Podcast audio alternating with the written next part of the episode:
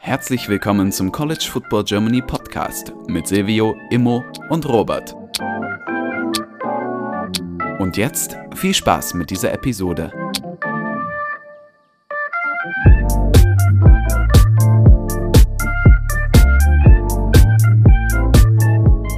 Herzlich willkommen zu dieser neuen Episode des College Football Germany Podcasts. Mit dabei ist heute Silvio. Moin. Emo.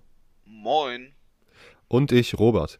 Wir haben heute ein kleines neues Format uns überlegt und zwar nennen wir es New Faces and New Places. Äh, und haben, äh, es geht einfach um, grob gesagt, um Leute, die das Team gewechselt haben. Ob es nun Spieler sind, ob es Trainer sind, ob es äh, Highschool-Recruits sind, je nachdem, was uns äh, zu einer Conference einfällt, wollen wir das in dieser Episode schon mal vorwegnehmen. Äh, und vielleicht, wenn wir das jetzt auch wirklich äh, für die jeweiligen Conferences machen und da auch gesagt, wenn es bei einer Conference nicht so viel Erzählenswertes gibt, dann nehmen wir einfach zwei in einer Episode.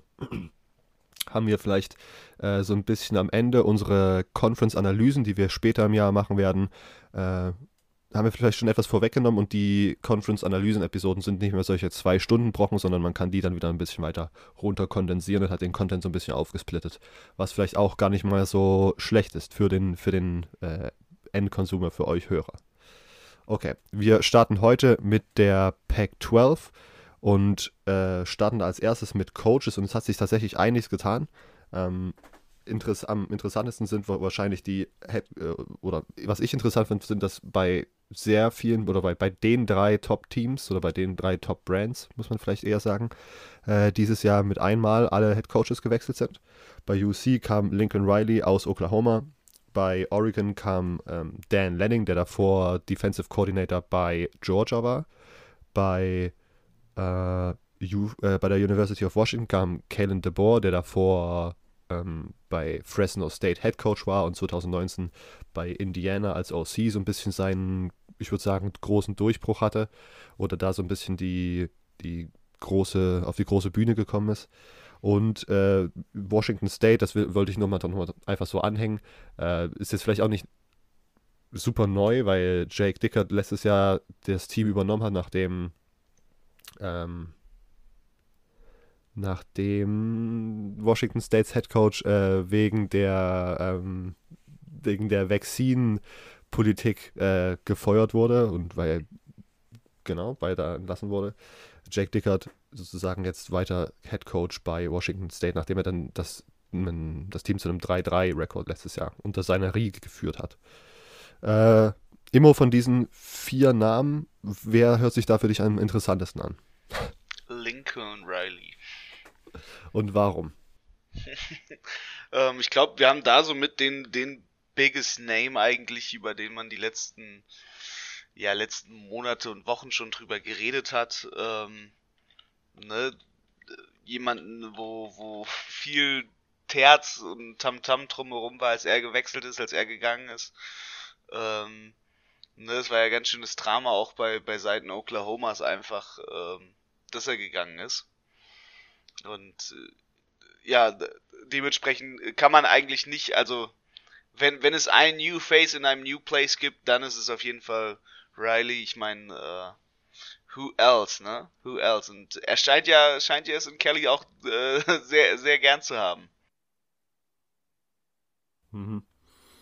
Ähm, was sind vielleicht auch schon mal jetzt wieder vorweggegriffen? Wir haben letzte Woche drüber gesprochen und ich glaube, es war in einem weirden Kontext, weil ich gemeint habe, dass USC schnell zu einem enttäuschenden Team werden kann, wenn da sozusagen zu hohe Erwartungen gesteckt werden, die da nicht erreicht werden können.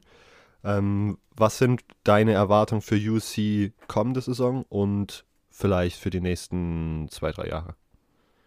Ja, ähm, ich habe ehrlich gesagt direkt schon von Anfang an, äh, ich gehe mit den hohen Erwartungen mit, die Leute haben, weil ja, wenn man so ein Big Signing macht, wenn man so ein Big Name mitzieht, wenn man ja das ganze drumherum da hat, ne, dieses ganze auch ja teils Drama, was da so so mitkommt und auch auch die Erwartungshaltung ist, dann glaube ich schon schon, dass dass direkt ein Erfolgsdruck von Anfang an da ist, da sein wird. Und all, alles andere, also wird, wird schwer, sage ich mal, weil ähm, ja Riley, also Lincoln Riley ist ja so auch so, so ein Quarterback-Flüsterer. wie man immer sagt, äh, jemand, jemand, der seine Player developt, dann hat er ziemlich hart direkt von Anfang an recruited, hat sehr gut hinbekommen, ja auch das Home State Recruiting in Kalifornien eigentlich mitzuziehen. Und ich glaube, alles andere als ein zweiter Platz in der Pac-12 wäre wär schon eine Enttäuschung. Und ich glaube, das sehe ich auch. Ich weiß nicht, ob sie, ob sie im ersten Jahr wirklich die Pac-12 gewinnen können. Ähm, ich glaube, dafür muss man sich erstmal als Team einfinden, auch unterm neuen Coach sich einfinden. Ähm, da so, so sage ich mal, zurechtkommen. Aber ja, dass, dass man da ja halt wirklich ähm, von Anfang an einen starken Start hinlegen kann, ähm, sehe ich schon und das glaube ich auch und ähm, dementsprechend bin ich sehr gespannt, weil ich glaube, also die Enttäuschung wäre schon ziemlich witzig. Ähm, das wäre viel Drama, das ist immer dann viel, worüber man reden kann. De dementsprechend ist es natürlich äh, irgendwo ein interessantes Thema. Ähm, de dementsprechend, ja, ja, High Expectations. Äh, ich bin, bin sehr gespannt auf das Team, wie das, wie das werden wird. Und ich bin sehr gespannt, ob er es auch schaffen kann, ob er der einzig Wahre ist, der der USC wieder zur Relevanz verhilft. Äh, genau, Immo, würdest du unterschreiben, dass College Football besser ist, wenn USC gut ist? Das sind immer solche Thesen, die in amerikanischen Medienhäusern umhergeworfen werden. Ähm. das würde ich gar nicht mal sagen, äh, dass College Football besser ist, wenn, wenn USC besser ist, weil ich glaube, ähm, generell, wenn, wenn der Sport gut ist, ist der Sport gut und ich glaube, die sportliche Seite sollte immer mehr überzeugen, als, als dass irgendein Sportteam äh, spezifisch gut ist. Aber, ähm, und ich kann verstehen, warum sie, warum sie immer sagen, dass College Football gut ist, wenn USC gut ist, weil USC ist somit das Team, das die Westküste, glaube ich, somit am meisten repräsentiert und wenn wir, wenn wir im College Football ein Problem eigentlich so in den letzten zehn Jahren schon haben, dann ist es, dass wir eigentlich keine West Coast Relevanz mehr haben. Und dadurch fällt natürlich auch für ja diesen ganzen College Football Markt äh, verliert sich dadurch ja natürlich auch ein ganzer Marktsektor in den USA, der einfach wegfällt, weil natürlich auch kein Fanbase Interesse da ist, wenn es gar kein ja relevantes West Coast Team gibt. Alleine ähm, LA ist eine riesen Metropolregion äh, verbunden noch mit, mit einer Autostunde entfernt San Diego und alles drumherum und du hast das Inland Empire und all die, all die Ecken. Und wenn es in so einem Markt, sage ich mal, kein relevantes College Football Sportteam gibt, dann geht dann natürlich auch, sage ich mal, nicht die große Masse College Football gucken, sondern dann gehen sie vielleicht die ja, LA Lakers gucken, dann gehen sie Basketball gucken, dann verlieren sie sich auf einmal beim Eishockey und so weiter. Und da ist dann natürlich schon ganz klar, dass die Leute halt wollen, ja, dass das halt ähm, ja so, so, so ein relevanter Markt da ist und dann muss man, also ich glaube aus, aus marktstrategischer Sicht muss man sagen, ja, College Football ist besser, ähm, wenn USC gut ist, weil dann kannst du mehr Geld verdienen, aber aus sportlicher Sicht scheiß drauf. Also gute Teams sind gut und der Sport muss gut sein und nicht irgendein bestimmtes Team muss gut sein. Okay. Äh, Silvio, dann jetzt zu dir. Wir kommen nochmal auf diese, auf diese Liste mit den Namen zurück. Lincoln Riley, Dan Lanning, Kalen DeBoer und ich habe Jake Dickert, wie gesagt, ist einfach nur so ein kleiner äh, Pac-12 Guy Service Throw-In. Vielleicht kann man den gar nicht mehr so richtig mit dazu sehen, aber ich finde find diese Situation irgendwie immer noch sehr interessant dort. Ähm, ausgeschlossen Lincoln Riley. Von den drei anderen, wen findest du da interessant?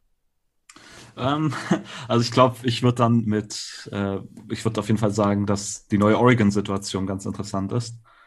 Ähm, hauptsächlich, also hauptsächlich deshalb, weil es halt irgendwie so, eine, so ein komischer Abgang von Cristobal war zu Miami.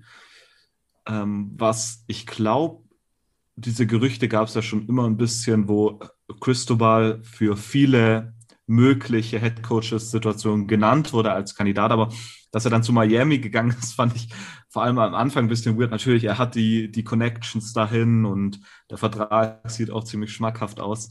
Also ähm, diesbezüglich verstehe ich es natürlich, aber es war schon so ein kleiner Schock. Ich glaube aber, ich meine mich zu erinnern, dass Sam, unser ähm, Resident äh, Oregon Guy, ähm, eigentlich sogar es gar nicht so schlimm fand, weil ihm der Football unter Cristobal gar nicht so viel gefallen hat. Und dann finde ich Lanning zu holen äh, sehr interessant, weil es wurden so viele Namen genannt, die dort möglich sind und vieles war aber auch irgendwie ein bisschen komisch. Man hat dann sich schon überlegt, ob man äh, Chip Kelly zurückholt. Das war das große Gerücht, ja. Ähm, und dann, dass man mit Dan Lanning einen der besten Coordinator sich holt, ist natürlich auch ein Zeichen, dass man in eine komplett frische Richtung geht. Ähm, First-Time-Head Coach, ähm, ja, kommt von der anderen Seite ähm, der USA rüber, neues, neue Umgebung. Ähm, also diesbezüglich finde ich das den interessantesten Move aufgrund der Bedeutung, was Oregon für eine Mannschaft ist, äh, für eine Universität, riesengroß, für Football, wichtig, dass Oregon gut ist, auch für die Pac-12, finde ich. Ähm, und dann diese Option als, als First-Time-Head Coach, so ein großes Team zu übernehmen, ähm, auch in einer Situation, wo Oregon so ein bisschen im Niemandsland ist aktuell, würde ich sagen. Man weiß nicht wirklich, was kann Oregon, kann, können sie oben mitspielen oder nicht. Ich, die Situation von Dan Lanning und Oregon ziemlich interessant eigentlich. Und hm, dein, dein aktuelles Bauchgefühl, jetzt auch wenn man sozusagen die Situation mit äh, Jimmy Lake und äh, Kalen DeBoer bei Washington mit ein, einbetrachtet, denkst du, dass ähm, jetzt in der Pac-12 North so ein, äh, so ein Machtvakuum entstanden ist, wo keiner so richtig Plan hat und wo dann vielleicht irgendwie ein Stanford oder ein Cal oder, oder Washington State irgendwie daraus äh, irgendwie Profit schlagen kann? Oder denkst du, ah, selbst mit diesem mit diesen beiden großen Wechseln und diesen großen Umbrüchen bei diesen beiden Top-Teams, äh, dass da äh, das trotzdem am Ende bei diesen beiden Teams bleibt, die das irgendwie unter sich ausmachen? Äh, gute Frage. Also irgendwie habe ich aktuell das Gefühl, dass ich keine Ahnung habe, was in der Pac-12 im kommenden Jahr passiert, so wie ungefähr jedes Jahr. Ähm, aber ich glaube, dass du schon recht hast. Also ich glaube, dass es dieses Jahr viele Teams dann auch geben kann, die tatsächlich oben mitspielen und normalerweise nicht, weil klar, ich glaube, wir gehen immer davon aus, dass neue Head Coaches so ein bisschen brauchen, kurz, um sich einzufinden und die richtigen Spieler um sich zu bekommen. Und ich glaube, dass in so einer Situation die, ja, so die unbeachteten Teams, äh, übertrieben gesagt, vielleicht mitmischen können und äh, so diese Dominanz von Washington und auch Oregon zumindest zeitweise irgendwie gestoppt werden kann. Ähm, keine Ahnung, ob du das anders siehst als Pac-12-Guy. Ja, ich glaube, ich sehe es ein bisschen anders und das liegt einfach darin, dass ich dann trotzdem noch nicht so wirklich Vertrauen habe in alle anderen, in alle anderen Teams, die dann dort in der North gerade mitspielen. Also Cal hat mich in den letzten Jahren einfach durchweg enttäuscht und da muss ich dann tatsächlich auch erstmal irgendwie Resultate sehen, bevor ich mir einreden kann, dass die oben mitspiele. Stanford ist auch jetzt, wenn die keinen Top-End Running Back haben, läuft dieses System, was David Shaw da irgendwie etabliert hat, auch so irgendwie ins Nirgendwo und die sind dann auch eher so ein relativ maues Team. Oregon State war jetzt interessant, die letzten paar Jahre, und das ist auf jeden Fall besser geworden, aber auf jeden Fall auch noch nicht so eine sichere Bet, dass ich die als Contender sehen würde. Und äh, Stanford, Cal, Oregon State, da fehlt mir noch eins. Utah. No, Utah South, oder? Ja. North hast du Cal, Oregon, Oregon State, Stanford, Washington, Washington State. Und Washington State, wie gesagt, hat mir letztes Jahr ganz gut als Cinderella-Story gefallen, aber auch da sind diesen, sind, glaube ich, einige Transfers rausgegangen und wie gesagt, die, ich finde das sehr, sehr spannend mit Jack Dicker, der das sozusagen recht erfolgreich als Interim-Headcoach übernommen hat. Aber so richtig eine Vision sehen kann ich da auch noch nicht. Also am Ende ich, glaube ich, die Wahrscheinlichkeit höher, dass Washington oder Oregon das einfach wieder macht, weil es immer noch einen zu großen Abstand gibt zwischen denen und den anderen Teams. Auf das Gegenargument wäre natürlich, wir reden über die Pac-12 und da ist im Grunde irgendwie alles möglich, weil das irgendwelche äh, 3 Uhr Nachtspiele sind oder jetzt irgendwie dieses Jahr wieder irgendwelche 9 Uhr Kickoff-Games äh, Ortszeit gemacht werden, wo entweder die Spieler schon halb im Schlaf liegen oder immer noch schlafen. Also das ist alles, ja. Äh, ich habe auch noch keinen so richtig krassen Grip da, was ich da, was ich da predikten würde, aber ich glaube, ich tendiere eher dazu, dass selbst Oregon und Washington mit einem, mit einer stark veränderten ähm, Coaching-Situation ähm, das, das wiederholen könnten. Den, den Sieg der Pac-12 North. Und vielleicht auch einmal noch kurz, bevor wir vielleicht zu den Spielern kommen. Äh, Immo, für dich ja. als Recruiting-Guy, Oregon war ja wirklich so, würde ich das jetzt mal einfach so behaupten, dass das Team an der West Coast, was sich so um das Recruiting von Polynesien, also alle äh, Amerikaner Ja, ja. aus Ja. den ne, Ja, die haben gut mit Pacific Islandern, ne, von den pazifischen Inseln, Polynesien, Ozeanien. Ja, das waren die, also waren immer gut erfolgreich dabei. Jetzt ist meine ja wirklich lassen. Jetzt ist meine Frage, und ich glaube, du hast ja, du, also ich bin mir gerade gar nicht mehr sicher, ob die Con- Connections bei Oregon oder bei Oregon State waren. Äh, ich hatte Connections bei Oregon, die sind aber alle weggewechselt als Trainer. ah, okay. Na gut, trotzdem, die Frage bleibt, Mhm. denkst du, dass man unter Dan Lanning weiterhin diesen Train fährt oder fahren kann? Dass man sozusagen einen Fokus auf Recruiting von Polynesien legt und sozusagen da so, ein, so eine Pipeline aufrechterhält? Oder denkst du, Mhm. dass die abbricht ohne Mario Cristobal? Das, das ist eine gute Frage, weil ich glaube, Mario Cristobal gar nicht grundlegend ähm, einer der, der tiefgreifenden Entscheider dahinter ist. Also, also beziehungsweise nicht der Connection Guy. Natürlich, äh, Police, Police haben ihn gern und mögen ihn und ähm, auch jetzt bei Miami macht er da irgendwo irgendwo weiter, Pol Polynesian Guys zu, zu recruiten. Also ich meine, ähm, ne, Frankie Tinilau zum Beispiel ganz, ganz präsentes Beispiel. Ähm, das ist ein australischer Spieler mit Wurzeln auf Samoa und ähm, der winzigen Insel Niue, wo, glaube ich, 2000 Leute wohnen und trotzdem produzieren sie 5, 6 D1-Spieler oder so. Ähm, aber es sind natürlich auch viele andere Coaches so im Staff, die halt mitverantwortlich sind und ähm, ich glaube, man hat immer noch, man hat immer noch eine gute, gute Chance, Police zu recruiten, weil man natürlich an der West Coast ist, man hat die History, man hat viele Polynesian Player im Sta äh, ja halt halt ne auf dem auf dem Roster, man hat immer noch auch äh, zum Beispiel Tony Tuio to, äh, tu, ja Tuio T ähm, dabei, der ist glaube ich ähm, mit Abstammung entweder Samoa oder Tonga. Ähm, hat also auch noch Polynesian Coaches im Staff, sollte also die, die auch noch weiterhin recruiten.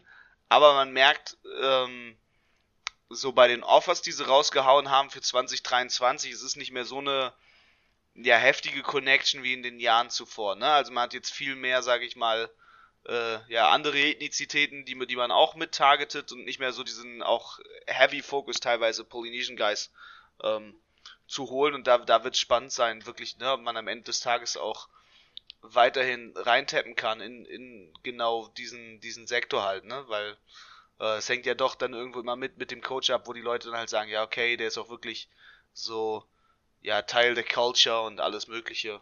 Ähm, ja, man hat's, man hat's auf jeden Fall in der 2022-Klasse schon direkt gemerkt, dass halt deutlich weniger dabei waren. Ich glaube, zwei oder drei nur und davor waren es immer fünf, sechs. Okay. Das bleibt also weiterhin auch für Leute, die sich für Recruiting interessieren und vielleicht auch für West, ich will nicht sagen West Coast Football, sondern Football an der West Coast, äh, ein Thema, was man vielleicht mal beobachten kann. Okay, ähm, das waren soweit die Coaches. Silvio, du hast äh, ein bisschen äh, grob recherchiert gehabt, was für Transfers interessant sind. Werf doch einfach mal, ich weiß nicht, ein paar Namen hier in den Raum, die du für äußerst interessant hältst. Oder im Rahmen der Pac-12 äußerst interessant. Ich weiß ja, du bist, äh, wenn es dann um das tatsächliche Schauen dieser, dieser Conference geht, da würde ich sagen, semi interessiert. Ja, also ich meine, es sind halt immer die komischen Uhrzeiten. Nachts um vier und so. ja, das kommt noch dazu. Ähm, ja, also ich meine, transfertechnisch ist natürlich USC ganz vorne dabei, wenn es um interessante Sachen geht. Ich meine, was äh, Lincoln Riley auch für Leute von äh, Oklahoma mitgebracht hat, natürlich Caleb Williams als Quarterback ähm, und Mario Williams als Wide Receiver, sind natürlich die zwei großen Namen, äh, die von Oklahoma mitgekommen sind.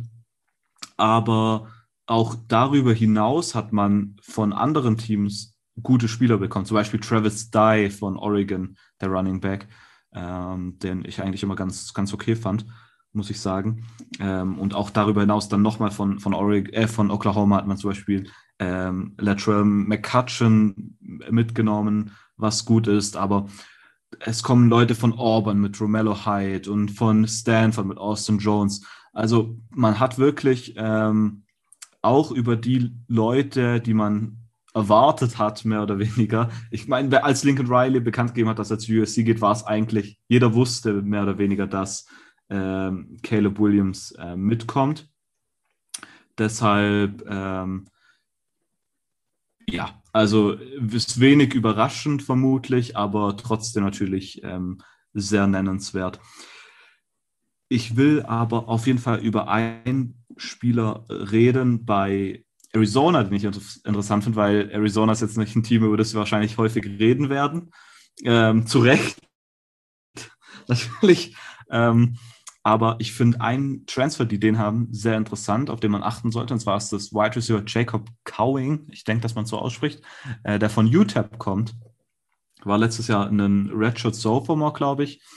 Hat letztes Jahr 1300 Receiving Yards gehabt bei UTEP, was ähm, natürlich äh, sehr, sehr stark ist. Also, was krass ist, ja, vor allem wenn man bei UTEP ist. Ähm, sind auf jeden Fall sehr, sehr hohe Werte. Und auch in den Jahren davor hatte in seinem True Freshman Jahr 2019 hat er 550 Receiving Yards, 2020 ähm, dann ein Redshirt Freshman Jahr wahrscheinlich.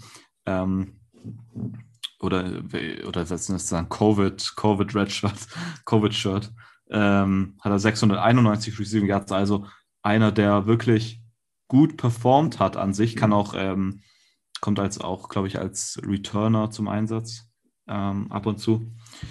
Ähm, Finde ich einen, einen, sehr, sehr interessanten Spieler und der kommt halt zu Arizona und Arizona hat so eine interessante Quarterback-Situation auch mit äh, Will Plummer, der letztes Jahr Quarterback war und glaube ich auch dieses Jahr dabei sein wird. Und dann hat man von äh, Washington State äh, Jaden Delora bekommen. Ich glaube aber, da war irgendwas letzte Woche, weil letzte Woche hat er mein, mein äh, Outer City ziemlich frustrierend nicht funktioniert. Aber ich glaube, Robert, du meintest, dass da irgendwas mit DUIs war, kann das sein? Bei Jane Delora, ja. Genau, der, der war dann lange gesperrt. Driving under the influence, also betrunkenes Autofahren. Ja, Vielleicht nochmal, um das. Das ist so ein Begriff, den wirft man einfach rum, weil man denkt, dass jeder weiß, was, was das ist. Ähm, ja, genau. Aber trotzdem ein interessanter Quarterback. Also, äh, das könnte dann auch eine interessante Quarterback-Situation bei Arizona geben. Ähm, und auf jeden Fall einen Wide Receiver, auf den man achten soll, wenn man durch Zufall irgendwann mal Arizona anschaut. Also ich meine, da muss man schon ziemlich äh, äh, hobbylos sein, wenn man sich Arizona-Spiele anschaut. Oder man ist natürlich Fan, dann ist das was anderes. Ähm, kurz noch Washington State Quarterback, um bei dem Thema zu bleiben. Ähm, habe ich letzte Woche eigentlich angesprochen gehabt. Ich weiß nicht, ich glaube, das wurde wahrscheinlich nicht aufgenommen, weil mein Outer City abgekackt hat. Ähm, Shoutout an Nabil von The Crunch Time. Ich weiß nicht, ob der den Podcast überhaupt anhört aber ich will es auf jeden Fall gesagt haben. Und zwar Cameron Ward, Quarterback, der von ähm, Incarnate Wood ist die Universität, glaube ich, in einem, es müsste ein FCS-Programm sein, zu ähm, Washington State wechselt und noch vier Jahre Eligibility, glaube ich, hat sogar. Also noch ewig. Ähm, Nabil hat immer auf Twitter von dem gepostet, dass er abgefahren ist und er ging auch ziemlich ab bei Incarnate Wood. Ähm, jetzt der Transfer zu einem FBS-Programm, einem Power 5-Programm mit Washington State, wo er wahrscheinlich direkt der Starting Quarterback sein wird. Ähm, davon gehe ich jetzt einfach mal aus. Das könnte ein sehr, sehr interessanter Spieler sein. Bill hat immer gesagt, er will der Erste sein. Der, er will der sein, bei dem dann gesagt wurde, dass er der Erste war, der auf dem Hype-Train ist. Hype-Train war. Ähm, deshalb gebe ich hier den Shoutout an ihn. Ähm, das wird auf jeden Fall auch noch ein Spieler sein, auf den man achten muss. Das wären eigentlich so die ersten Spieler, die ich erstmal genannt hätte. Habt ihr noch welche? Ich fand deine Spielerauswahl tatsächlich schon recht angenehm, ich, äh, oder recht gut, nicht recht angenehm ist ein weirdes Adjektiv dafür. Äh, ich möchte mal dazu sagen, ich, ich, kann mir sehr gut vorstellen, dass es hier wieder irgendwelche äh, Grammar-Guys bei unseren Zuhörern gibt und um Silvio hier nicht immer auflaufen zu lassen, Incarnate Word wie Wort. Achso, oh, oh, sorry, dann habe ich es falsch gelesen. Äh, das, macht auch, das macht auch deutlich mehr Sinn. Äh, äh, das, das, ist ja. wahrscheinlich ein Christ, eine christliche Schule. Eine Schule in, ja, ist eine Christ in, in San Antonio. Ich bin äh, am Campus okay. vorbeigefahren. Ich habe nur darauf gewartet, dass Robert das ja. gibt. Ah ja, okay, da, da habe ich es gerade nicht richtig gelesen, sorry. Das, ja. das macht auch dann ja. deutlich mehr, äh, mehr Sinn, sage ich mal. Und was ich noch recht interessant finde, als äh, vielleicht übergreifende Bewegung, die man so bei diesen Transfers dieses Jahr bei der Pac-12 beobachten kann, ist, dass dieser Lincoln Riley-Effekt, dass Spieler, äh, okay, das ist vielleicht ein bisschen hochgegriffen, dass man den einfach so nennt, äh, aber dass es auch viele Spieler in der Pac-12 gibt, die jetzt zu UC transfern mit dem Arrival von Lincoln Riley. Also es gibt da Spiele, glaube ich, von, äh, von Colorado, von Oregon, hast du gesagt, Travis Dye. Also es, es gibt da einen gewissen Anziehungs, Anziehungsphänomen, was vielleicht das, äh, was das Talent in, bei USC konzentriert und was vielleicht ja sogar so ein bisschen, wenn wir auf Immos Worte von vorhin zurückgreifen, vielleicht so ein kleines, ein kleines Vorspiel sein können, wie das äh, in den nächsten Jahren aussieht, dass nämlich mehr und mehr ähm, West Coast, Southern State Talent ähm, Richtung UC geht und die anderen dann so ein bisschen ähm, leer ausgehen. Und wenn sie das schaffen, das wäre heftig, weil wir müssen immer bedenken, an der West Coast ist einfach Marta Day, St. John Bosco. Beide sind in, im Großraum LA, ne? Beide sind in Orange County lokalisiert. Äh, nee, St. John Bosco ist in LA und äh, Marta Day ist in Orange County. Auf jeden Fall beide im Großraum LA lokalisiert, ne? USC ist eine LA-Schule das ist schon, äh, das wäre schon krass, wenn halt, ne, alleine wenn, wenn es einfach mal West Coast Schulen schaffen, diese beiden College, äh, High School Recruiting Powerhouses äh, auch effizient zu rekrutieren, was all die letzten Jahre nicht geschafft wurde, dann wird man schon sehr, sehr, sehr, sehr, wirklich sehr, sehr, sehr, sehr, sehr stark ähm, aufspielen können gegen andere Teams, weil das sind genau die Schulen, wo jetzt auch teilweise Alabama, Texas und sonst wer sich alle bedienen konnten immer. Und USC hat immer alt ausgesehen in der ganzen Sache, obwohl es ja eigentlich sein Home Turf ist und da in seinem Garten ihm quasi die Früchte seiner Ernte geklaut werden. Vielleicht kurz mal, kurz mal off, darf ich kurz off-topic was sagen? Ähm, ja. Weil Immo Großraum LA gesagt hat. Ich habe äh, vor ein paar Tagen mal so ja. ein Foto gesehen äh, von das, mehr oder also ich, ich weiß nicht, von wo das gemacht wurde, aber man sieht da so diesen Großraum LA ziemlich, ziemlich gut eigentlich. Das war von relativ, relativ weit oben. Und ich finde das so absurd in den USA, wie groß diese Ballungsräume sind. Ich meine, ich, zum Beispiel, ja. es gibt so richtig coole Aufnahmen aus Flugzeugen über Chicago, wie riesig dieses, diese Crater Chicago Area ist. Wenn, wenn ich da, wenn ich denke, wenn ich in Berlin bin, denke ich mir, ah, Mann, ist das riesig. Ja. Und da ist irgendwie, das ist deutlich, deutlich größer und irgendwie und aber so, ja, ja, und, aber so zusammen kondensiert. Das finde ich einfach absurd. Ja. Aber jetzt kom komplett off topic. Also, äh, sorry, aber ich. Das, das finde ich auch so krank, um, um kurz dabei, da, dabei zu bleiben und das noch reinzuschmeißen. In äh, San Francisco ist das auch so krass, da hat dann einfach äh, Salesforce hat einfach auf dem Dach von ihrem Hauptgebäude einen Park gebaut, weil einfach kein Park in San Francisco in der Mitte war und die das so abgefuckt hat, dass einfach keine Grünfläche ist, weil die Amis ja auch wirklich, die bauen ja alles zu. Es gibt keine Parks, kein sonst was. Wir gucken in Deutschland teilweise auf Stadtkarten, auch hier in meiner Heimatstadt in Hannover äh, wird hier immer gesagt, grünste Stadt, weil dann überall so kleine Parks überall dazwischen sind, überall pflanzen die Bäume und nein, in Amerika einfach alles grau. Und das ist so krass teilweise, du kannst halt wirklich vom Weltraum so, wenn du auf Karten guckst, siehst du auf einmal, ja, da ist so ein grauer Fleck an der Westküste Amerikas und dann drumherum ist halt so gelb, ne, weil Wüste und dann guckst du da drauf und dann siehst du wirklich so, wow, okay, ich kann jetzt gefühlt aus dem Weltraum schon wissen, wo ist Tokio, wo ist LA, wo ist New York weil es so grau ist. Ja, Tokio ist nochmal, Tokio ist nochmal krass. Da habe ich auch mal was ja. gesehen. Das sieht einfach aus wie, als wäre von, wenn von weiter oben, weil du dann nicht mehr unterscheiden kannst, die einzelnen Häuser, sieht es aus, als wäre das eine denkst, das ein geteerte oder, so. ja, oder eine geteerte ähm, Platte. Ja. Das ist richtig abgefahren. Bei Tokio finde ich sogar noch krasser. Ja, LA, LA ist halt riesig so. Wer sich mal mit Amerika da auseinandersetzen will, muss sich nur Chicago, Detroit, New York oder LA angucken. Einfach krank. Auch Dallas, auch genauso riesiges, riesiges äh, ja, Metropolsystem. So, aber jetzt, let's get back. Die, die Geografie-Nerds hier nochmal kurz ausge ihre Faszination ausgeschüttet.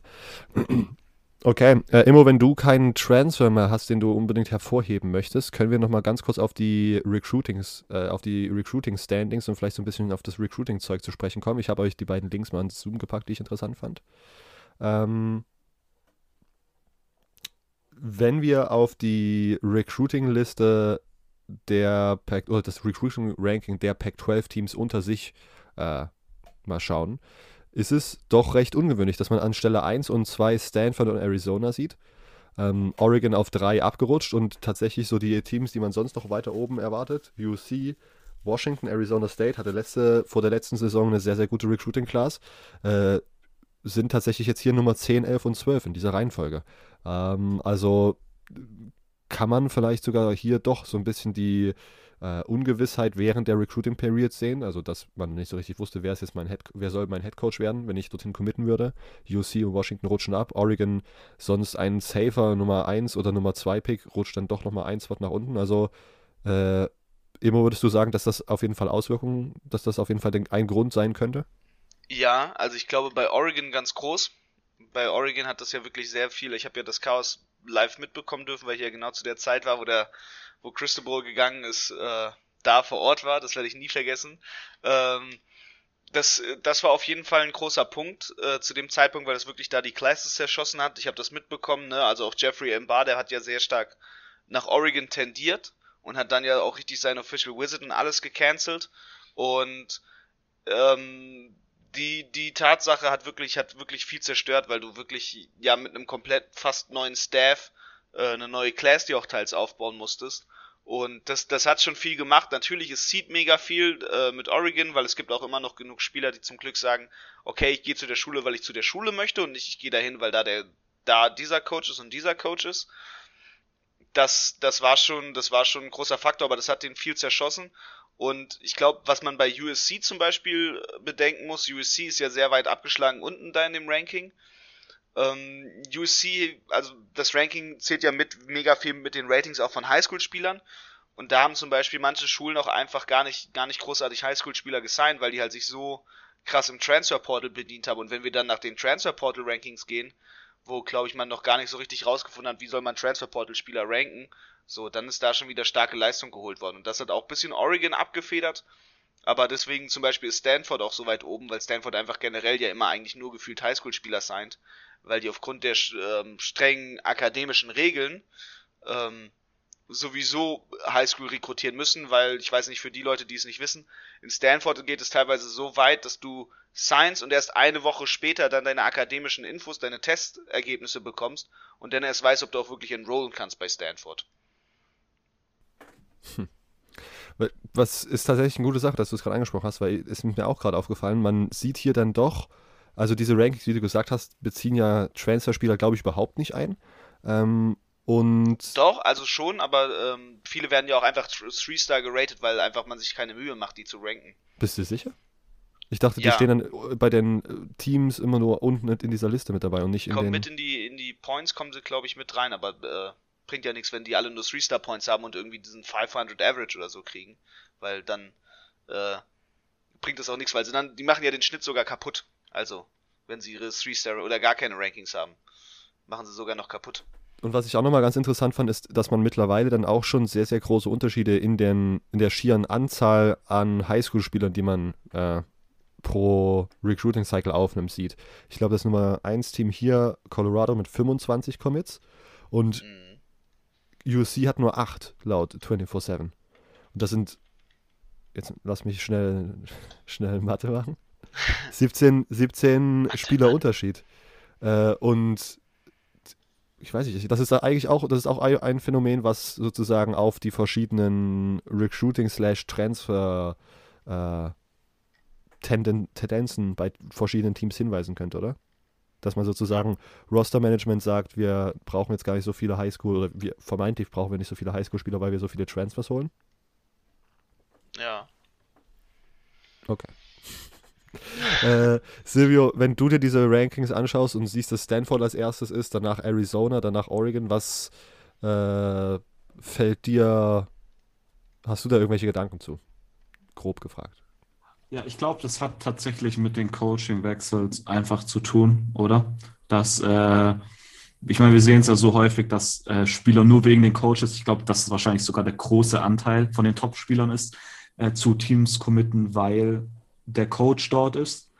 Und wenn wir dann kurz vor dem Ende der, der ähm, Signing Period so viele Wechsel haben, dann sollte uns das nicht, nicht wirklich überraschen, finde ich. Ähm, ich meine, Stanford zum Beispiel ist äh, immer eigentlich relativ gut dabei. Ich meine, Head Coach, der lange da ist und dann natürlich prestigereiche Uni. Also ich finde das jetzt nicht äh, zu überraschend. Klar, USC an 10, aber ich glaube, das hat halt wirklich mit dem, mit dem Lincoln Riley, dass der so spät war, der Wechsel. Und, ähm, und dann war es natürlich, dass USC früh den Head Coach schon gefeuert hatte dann sind die ganzen, Co die ganzen Recruits wahrscheinlich schon decommitted.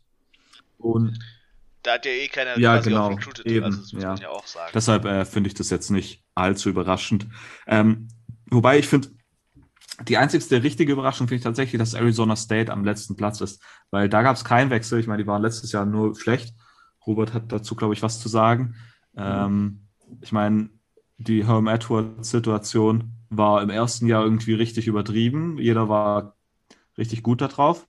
Jetzt geht ja auch ähm, hier der, unser Quarterback, unser Lieblingsquarterback ist doch jetzt auch weg, glaube ich, oder? Jaden Daniels. Jaden Wohin ist er nochmal ja. gegangen? Oh, da gab es da, glaube ich, gar kein Announcement. Heu, okay. Ähm, ja, also, ja, Robert, vielleicht du zu der. Na doch, doch, der ist doch zu LSU gegangen. Ah, stimmt. Stimmt, stimmt, stimmt. Das war sogar relativ Ja. sch- schneller Deal. Ja, da war was. Ja. Ähm, Nice. Robert, du zu, nice. zu Arizona State. Ja, ich glaube immer noch tatsächlich, und das muss man, ich glaube, da muss man irgendwie in einer weirden Ecke sein, weil immer wenn ich das Silvio nochmal äh, geschickt hatte oder diese Info mal irgendwie gedroppt hatte, wenn wir über Arizona State gesprochen haben, war Silvio immer sehr überrascht, dass das tatsächlich noch ein Fakt ist. Aber gegen Arizona State laufen immer noch irgendwelche NCAA-Ermittlungen und äh, ich bin nicht überrascht. Irgendwelche, au- auch die Coaches sollen wohl nicht mehr so super überzeugt sein von Herm Edwards und seinem Style. Und deswegen gab es tatsächlich auch, glaube ich, bei Arizona State dieses Jahr viele ähm, Probleme sozusagen zu recruiten und ich glaube auch viele Spieler, die weggetransfert sind. Da muss ich auch nochmal schauen, ob das jetzt eine These ist, die man so unterstreichen kann. Ähm, und ich glaube tatsächlich, solange diese Sache noch nicht so richtig geklärt ist, äh, kann das auch weiterhin für Probleme sorgen. Und vielleicht äh, löst sich äh, oder hat es dann sozusagen übergreifend auch direkt Auswirkungen auf die Performance nächste Saison. Da kommen wir dann dazu, sobald wir uns über Previews und so weiter ähm, beschäftigen. Aber ja, da gibt es immer noch irgendwelche Behind-the-Scenes-Probleme, die, ja, wo man auch nicht viel zu reported sieht, weil halt, wenn die NCAA super lange braucht, dann. Das willst du auch hier keinen mitbekommen lassen. Okay, genau, genau. Äh, ja, das, ich glaube, das wäre mein Erklärungsversuch. Ähm, und ich will jetzt noch abschließend dazu was sagen. Ich glaube, wir können dann damit auch diese Episode abrappen. Es ist eine schöne, knackige Off-Season-Episode geworden. Mir hat das Format tatsächlich sehr gut gefallen. Ähm, wenn wir uns die Class von Arizona anschauen, 22 Spieler, also auf jeden Fall im oberen äh, Bereich an Highschool-Spielern, die man gesigned hat in der Pac-12, äh, sind da sehr, sehr viele aus Kalifornien äh, mit dabei. Und ich bin mir ziemlich sicher, dass das in den letzten Jahren auch schon so war, aber dass man sozusagen auch einige Four-Stars aus ähm, Kalifornien sein kann. Äh, das ist, glaube ich, tatsächlich eine neue Situation. Ich glaube tatsächlich auch, dass das zum Beispiel mit solchen Situationen wie die Prime-Schulen in der, in der, im Staat Kalifornien haben jetzt, wie gesagt, Coachingwechsel gehabt und mit Arizona als, als Idee vielleicht hatte. Wir konzentrieren uns jetzt nochmal auf äh, Kelly Recruits. Wir sind immer noch relativ nah an ihrer Heimat, also da kann die Familie dann doch mal einen kleinen Wochenendtrip machen irgendwie. Da übrigens interessant, da hat man äh, inzwischen auch drauf Wert gelegt, ähm, mehr Police äh, zu holen. Da in die Connection reinzutappen. Was man da nicht so alles rausfindet, also alles sehr, sehr interessant. Vielleicht ist äh, Arizona doch ein interessanteres Team, als wir uns das jetzt gerade vorstellen. Dazu mehr in unseren Conference Previews. Wir haben direkt einen sehr, sehr langen Teaser hier äh, für eine Episode, die in ein paar Monaten kommt, gemacht. Okay. Ähm, habt ihr noch irgendwas äh, zu sagen, Jungs? Irgendwelches äh, Einwände, Ideen, whatever? Nö, soweit nicht. Perfekt. Damit sind wir bei Minute 40 ungefähr angekommen. Alles, das ist alles sehr, sehr schick. Wir freuen uns, dass ihr diese Episode angehört habt. Wir freuen uns auch über Feedback über das neue Format, wenn euch das so gefällt, dass wir so, so, uns so ein bisschen mit Recruiting, neuen Headcoaches und äh, Transfers vornweg, bevor wir über die Preview äh, der Conference reden, ähm, sprechen. Wenn euch das gefallen hat, dann lasst uns das gerne wissen, irgendwie auf Social Media, Instagram, CFB Germany Podcast, Twitter, at CFB Germany Pod. Nächste Woche hört ihr uns wahrscheinlich Mittwoch. Äh, und vielleicht haben wir dann schon einen Gesprächspartner extern mal wieder mit dabei.